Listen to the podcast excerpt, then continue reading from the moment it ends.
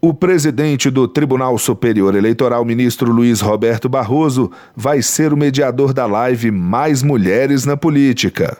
A videoconferência está marcada para o próximo dia 19 de junho, a partir das 6 horas da noite.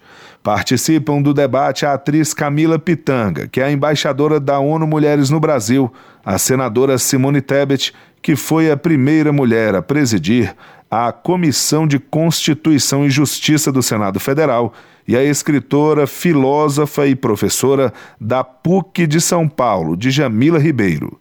Entre os temas, a importância da participação da mulher na política brasileira para o fortalecimento da democracia e a necessidade de cumprimento da cota de gênero nas candidaturas apresentadas pelos partidos.